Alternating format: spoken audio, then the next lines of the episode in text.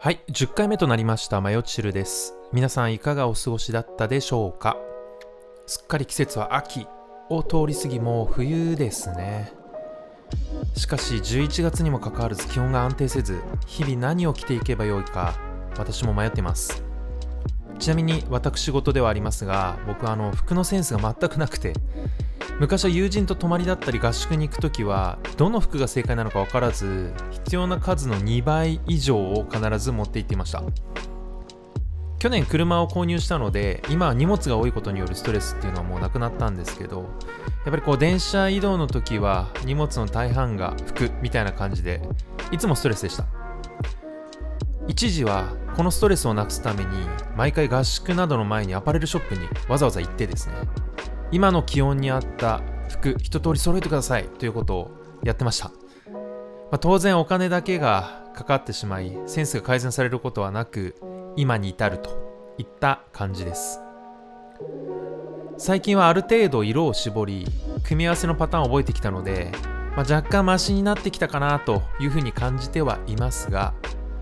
実はとあるサービスでプロの方にお願いして自分のクローゼットの中にある服や自分の体型や肌色をもとに最適な服を提案してくれるフィッティングサービスというのをやってみました。結果はすごくシンプルでした。プロが言ってくれたのが、まあ、水色が多すぎ引き締める色が少なすぎ。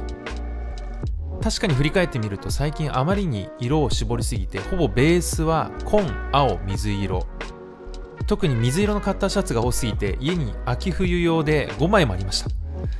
プロのアドバイスとしては黒をもっと取り入れるといいと。なかなか難しいですが家に重複してた、えー薄い色の服は思い切って全部捨ててしまって色の濃い特に黒をベースにしたものを購入してみました。さあどうなるか自分でも期待しています。さて本日のコンテンツなんですがいろいろ考えてみたんですが今日はスマホ。特にフォールダブル本についてお話したいと思います。皆さんスマホ何使っていますか？日本は通信キャリアとアップルの契約上0円で iPhone が買えるという特殊な歴史的背景があるので、まあ、iPhone を持っている方が、まあ、世界で見ても特に多い国だと思っています。皆さんもうご存知かもしれないですが世界的には Android のシェアの方が圧倒的に高いですよね。でこれも非常に有名だと思うんですが実は私過去にお話したかもしれないですがデジタルガジェットオタクでスマホも実は5台持っています。絶対使わないと分かっているのに5台持っていると。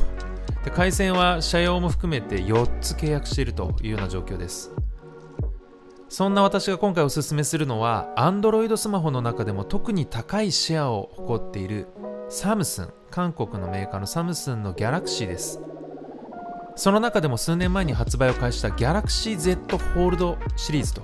いうフォールダブルスマホについて今日は紹介していきたいと思います。皆さんこのフォールダブルつまり折りたたみスマホ街中で見たことありますか？はい、韓流ドラマ好きな人は必ずドラマの中で特に縦型の折りたたみスマホを最近見ますよね。これは Galaxy のフリップシリーズというのですがよく見ると思います。でも街中であんまり見ないですよね。これあのショップの人に聞いたんですが国内の販売は数千台程度らしく持ってる人はかなりレアとのことです。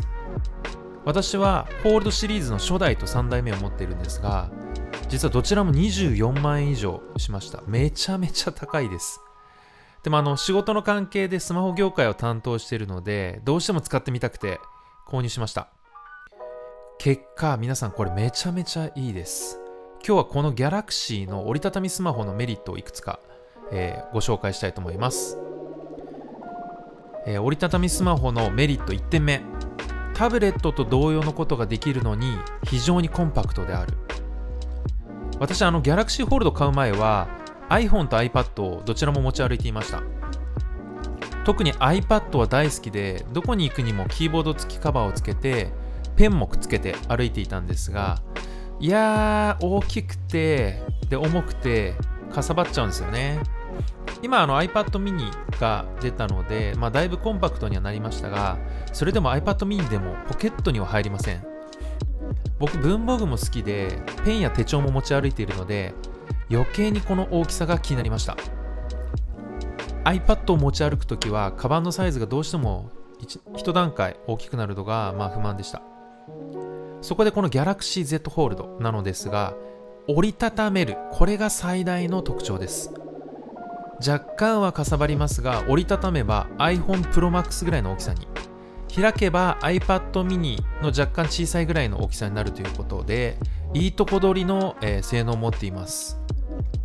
さらに畳んだままフロントディスプレイで使えるので普段は、えー、そのままスマホとしてまた大きな画面で見たいときは開けばいいんですね。Kindle を見るのも楽だし友人と写真や動画を見るのも大きくてよくてさらに折りたたんだまま自立できるので折って机の上に置いて Web 会議ができちゃいます。画面分割もできるので会議しながらメール見たり Google で検索したりもできてまさに PC のようです。早く買えばよかったと後悔しました。で結構この折りたたみ部分が気になるとかいずれ劣化してきてダメになっちゃうんじゃないみたいなことがネットで書かれたりしていますがとんでもないです。びくともしないです。私もかなり使っていますが全く劣化する様子はないですね。そしてこの表面のツルツルさが他のスマホにはない、えー、感触なんですね。ぜひぜひ店頭で皆さん触ってみてください。そして2点目。コンパクトで軽量な Galaxy S Pen というのがあるんですがこれとの親和性が非常に高いです。アップルのファンが iPad を使う理由に Apple Pencil が使えるからというのがあると思います。僕も実はそうでした。がこの Galaxy Fold シリーズは S Pen という Galaxy シリーズに最適化された軽量でコンパクトなペンが使えます。こちら専用のケースに装着できるので非常に便利。かつとても書きやすいんですね、まあ、正直ベースで言うと Apple Pencil の最新版の方がスペックもクオリティも若干高いと思いますが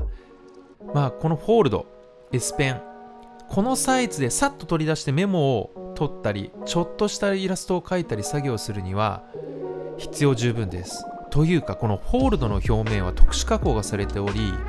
ペンを描いた時の相性が非常に良くて書く時もとても滑らかでずっと書いていたくなります。最近の私の使い方をご紹介したいんですが例えば Google カレンダーの予定をキャプチャし手書き機能でアクションアイテムを青色でまず記述します。そこに1日のゴールと各ミーティングで実現したいことを先にペンで書き込んでおきます。これを Galaxy Keep に保存しておきます。